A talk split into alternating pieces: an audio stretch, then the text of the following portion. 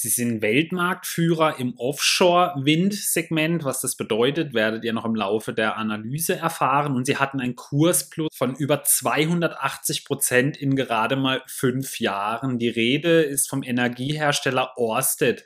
Aber wie geht's nun weiter? Ähm, geht der Kurs weiter Richtung Norden oder könnte hier auch mal eine Korrektur anstehen? Dies habe ich versucht in dieser Analyse mal genauer herauszufinden, indem ich mir die Zahlen und die geschäftliche Lage angeschaut habe. Hallo und herzlich willkommen bei Investflow, dem Kanal für qualitative Aktienanalysen. Mein Name ist Daniel und nun wünsche ich euch viel Spaß beim Video.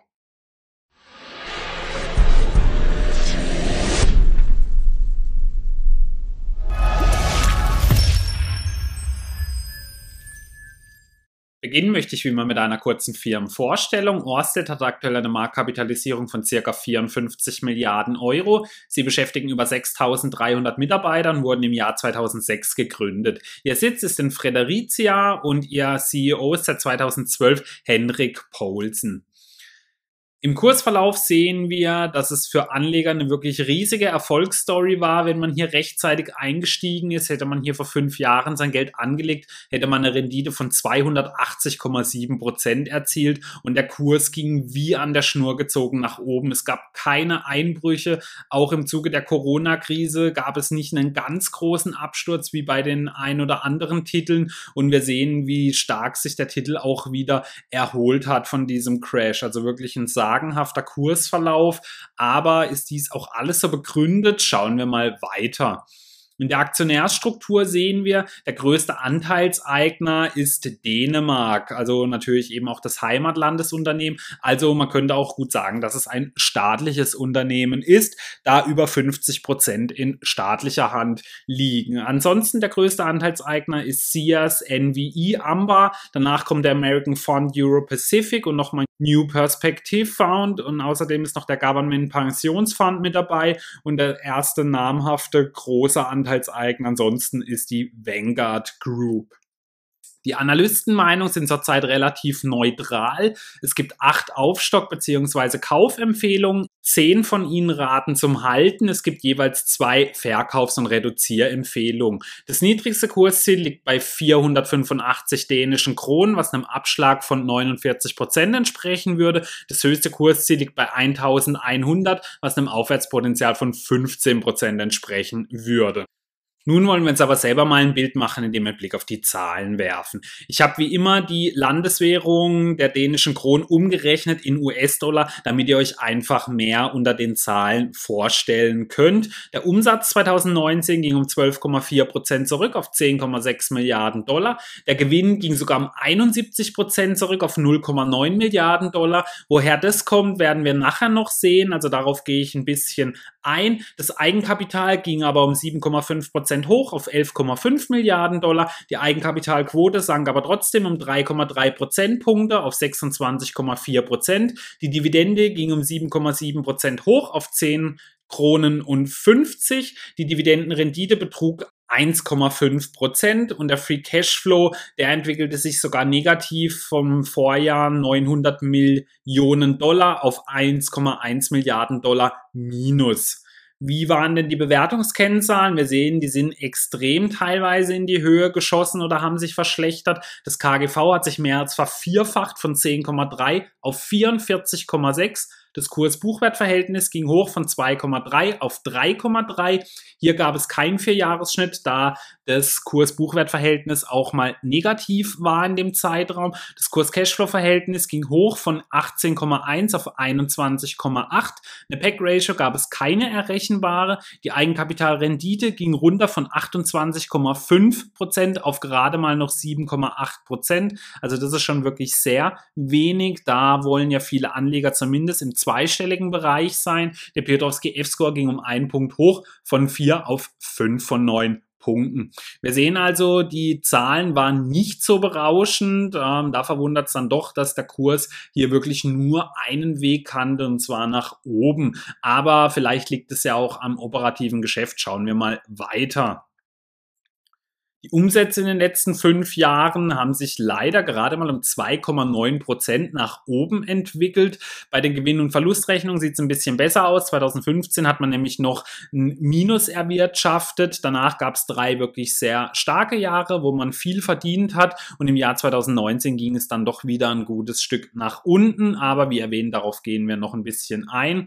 Aber wir sehen also an der Umsatzentwicklung lag es definitiv nicht, dass Orsted hier so einen starken starken Run hingelegt hatte mit fast 300 Prozent Kurswachstum. Also das ist natürlich dann nicht so erfreulich meines Erachtens nach, denn das heißt ja eigentlich in der Regel, dass es dann aufgrund äh, einer höheren Bewertung dann eben zu immer höheren Kursanstiegen kommt, denn wir sehen, also am Wachstum lag es definitiv nicht, zumindest eben nicht beim Umsatzwachstum. Beim Gewinn sah es natürlich ein bisschen besser aus, aber der hat sich zuletzt auch wieder ähm, deutlich abgeflaut. Wie war die Dividendenentwicklung? Orsted hat in den letzten vier Jahren eine Dividende ausgezahlt und hier hatte man eine Dividendenrendite in Höhe von 2,2 Prozent im Durchschnitt.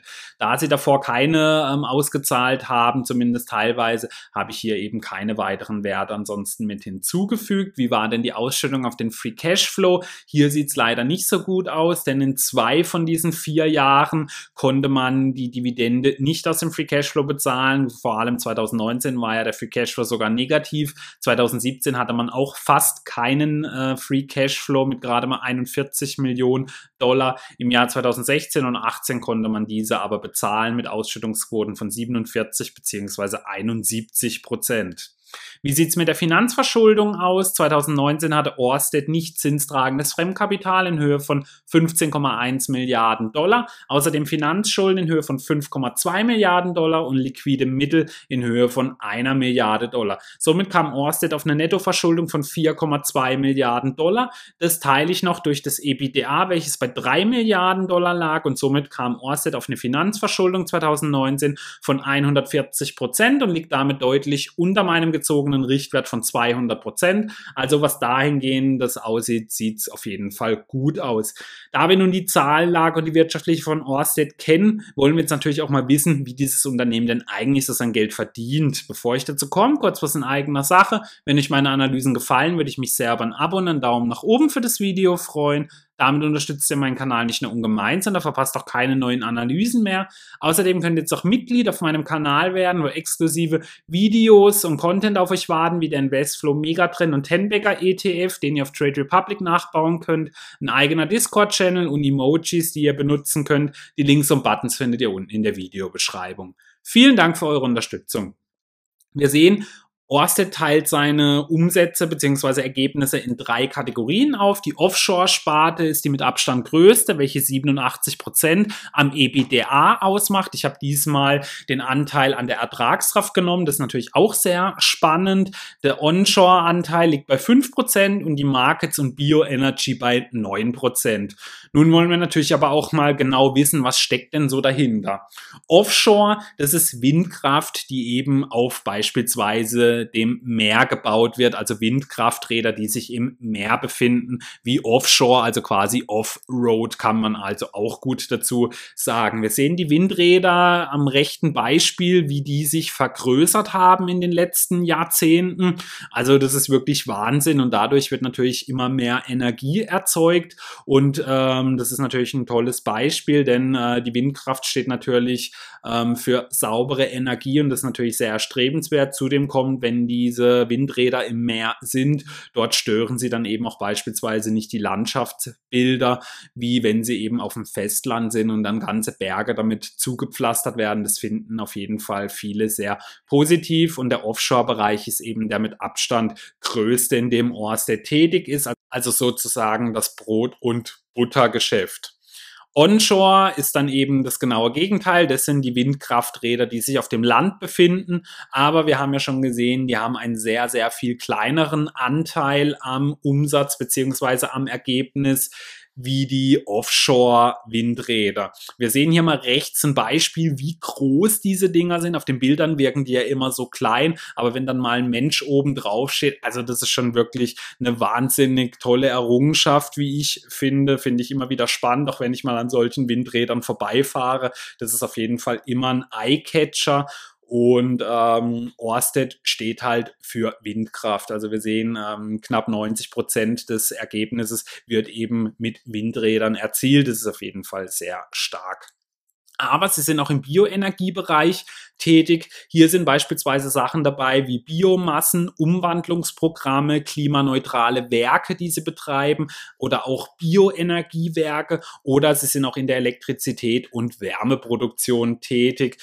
Und wir haben ja gesehen, es sind immerhin fast 10 Prozent des EBDA, welches auch in diesem Segment erwirtschaftet wird.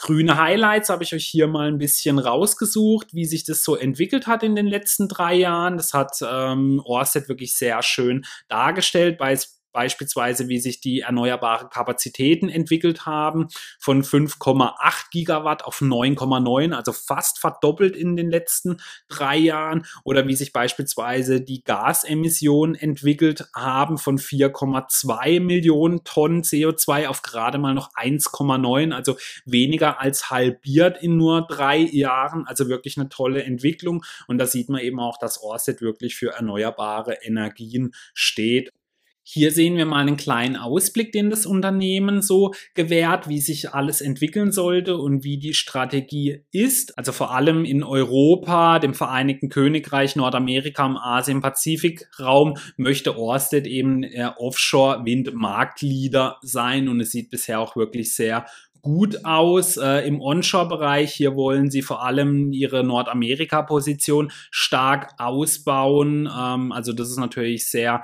aussichtsreich, vor allem weil Amerika ja auch riesige Flächen teilweise hat, die eben auch nicht bewohnt werden.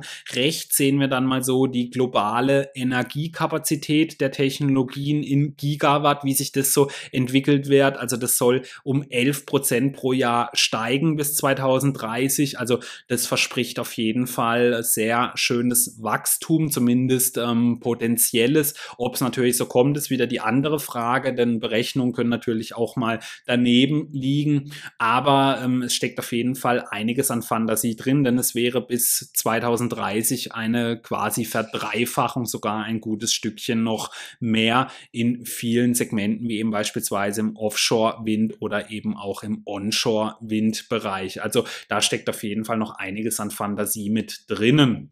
Hier habe ich auch noch mal einen weiteren Ausblick, den das Unternehmen gewährt, denn sie haben sogar Zahlen, wie sich das so entwickeln soll. Ganz rechts seht ihr dann immer, wie die zurzeit Kapazität aussieht in Gigawatt und links nebendran dann, wie sich das so entwickeln soll bis 2030, also in den nächsten zehn Jahren beispielsweise. UK soll sich verdoppeln, Deutschland soll sich quasi verdoppeln, Holland sogar fast verdreifachen, Frankreich fast verdreifachen, Dänemark soll sich auch ähm, verdoppeln. Also hier sind wirklich sehr, sehr viele Länder mit dabei, die hohes Wachstum bieten. In Nordamerika, das soll es von 1,8 auf 9 Gigawatt ansteigen bis ins Jahr 2035.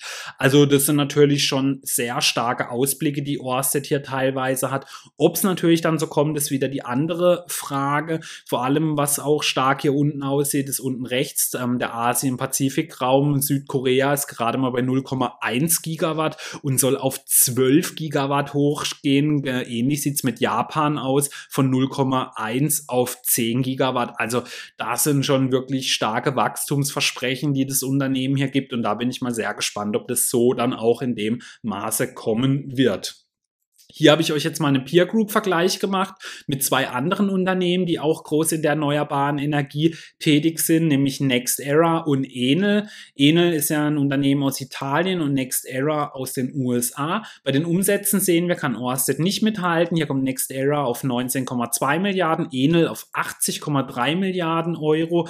Beim Gewinn sieht es ähnlich aus. Allerdings hat hier Enel, der mit Abstand größte, nicht den höchsten Gewinn. Den hat nämlich NextEra mit 3,8 Milliarden. Milliarden. Enel kommt auf 2,2.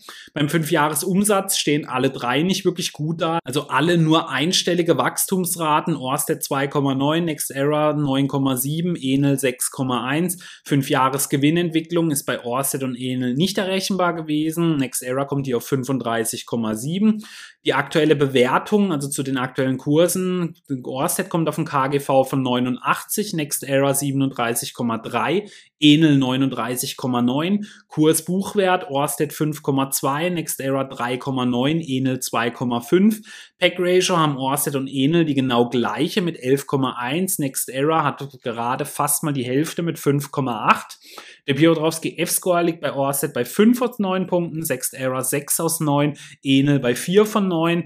Bei der Dividendenrendite gibt es einen ganz klaren Gewinner, das ist Enel mit 4,7 Prozent gegenüber den 1,8 von NextEra und 1,0 von Orsted. Die Dividendenhistorie, hier haben die Amerikaner die Nase vorne mit 24 Jahren Erhöhung in Folge. Wir sehen also in dem Peer Group Vergleich, zumindest was jetzt mal so die nackten Zahlen angeht, kommt jetzt Orsted meines Erachtens nach nicht ganz so wenig weg, denn sie haben wirklich hohe Bewertungskennzahlen für dessen, dass auch so die Wachstumsraten jetzt nicht ganz so phänomenal waren. Also da haben sie auf jeden Fall starke Konkurrenz, was auch Aktien angeht, eben in Form von beispielsweise NextEra oder Enel. Was gibt es denn sonst so Wissenswertes? Orsted ist der Weltmarktführer im Bereich Offshore Wind und behauptet von sich selbst, dass sie auch das nachhaltigste Energieunternehmen der Welt sind. Das sind natürlich starke Aussagen. Das ist natürlich oft nicht so ganz einfach nachzuvollziehen, woran sie das festmachen. Aber ich wollte die Aussagen des Unternehmens euch auf jeden Fall nicht vorenthalten.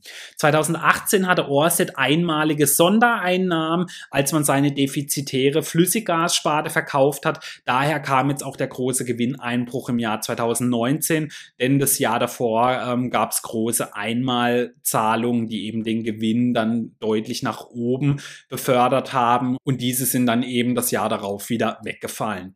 Zwischen 2012 und 2016 sind die Kosten für den Bau und Betrieb von Offshore-Windparks bereits um 60 Prozent gesunken. Damit ist Offshore-Windkraft sehr viel günstiger als die Windkraft am Land. Also das ist wirklich enorm. In nur vier Jahren wurden die Kosten um über 60 Prozent gesenkt. Also wirklich ein fabelhafter Wert und das ähm, ist natürlich dann sehr aussichtsreich, wenn man sieht, wie stark ähm, das Unternehmen hier positioniert ist. Außerdem Offshore-Wind hat bis zum Jahr 2030 das Potenzial, um 2600 Terawattstunden zu produzieren. Das wäre fast doppelt so viel wie zurzeit alle Kohlekraftwerke in Europa zusammen. Also da kommt auch wirklich einiges dann an produzierter Energie zusammen, nur mit Offshore. Dann möchte ich mal zusammenfassen. Orsted hat zurzeit wirklich eine gute Marktposition und hohe Wachstumserwartungen, wie wir ja gesehen haben. Es ist meines Erachtens nach ein wirkliches Feel-Good-Invest, da erneuerbare Energie sehr wichtig für uns ist und natürlich auch ein großes Zukunftsthema. Dem negativ gegenüber steht, dass das Unternehmen kaum Wachstum in den letzten Jahren hat und dafür aber einen riesen Kursanstieg hingelegt hat.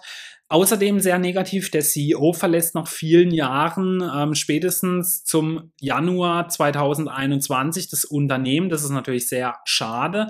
Und ähm, sie haben zurzeit eine wirklich sehr hohe Bewertung, wie wir gesehen haben. Denn bei einem aktuellen Kurs von 133 Euro würde das KGV bei 89 liegen, Kurs-Buchwert-Verhältnis bei 5,2, Kurs-Cashflow-Verhältnis bei 32,4, also wirklich ein hoher Wert. Auch die Pack-Ratio mit 11,1 zurzeit ist sehr hoch und die Dividendenrendite würde bei 1,0 Prozent liegen. Für ein Dividendendepot ist mir die Historie einfach nicht lang genug von dem Unternehmen und ähm, auch so als spekulative Beigabe ist dann halt auch einfach die Dividendenrendite viel zu niedrig. Das Unternehmen hatte eine starke Kursperformance in den letzten Jahren und hat eine gute Marktposition, vor allem im Offshore-Windbereich. Die Kosten werden immer günstiger, wie wir gesehen haben. Und erneuerbare Energie ist natürlich ein riesiges Zukunftsthema. Aber das Unternehmen hat zurzeit eine wirklich sehr hohe Bewertung, wenn man hier das Wachstum mal ins Verhältnis setzt. Daher finde ich, ist Orsted zurzeit nur ein Unternehmen für die Watchlist aufgrund der hohen Bewertung. Hier müsste einiges passieren. Also entweder, dass der Kurs mal deutlich nachgibt oder nachhaltig sehr viel stärkere Ergebnisse oder Wachstum generiert werden können. Nun wird mich natürlich brennend eure Meinung zu diesem Unternehmen interessieren. Habt ihr sie im Depot oder auf der Watchliste? Schreibt mir gerne mal dazu eure Meinung in die Kommentare. Vielen Dank fürs Zuschauen.